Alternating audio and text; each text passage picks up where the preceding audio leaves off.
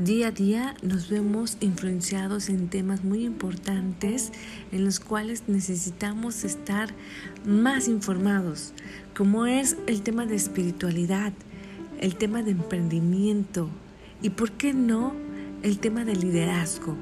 Estos tres temas, entre muchos otros más, vamos a estar hablando en este podcast, pero van a ser charlas a positivo. ¿Qué significa esto? Que serían charlas que te pueden apoyar a mejorar, a aprender y a muchas cosas que puedes tú desarrollar en tu vida diaria. No dejes de escucharme y de estar día a día charlando con Dulce Lofo.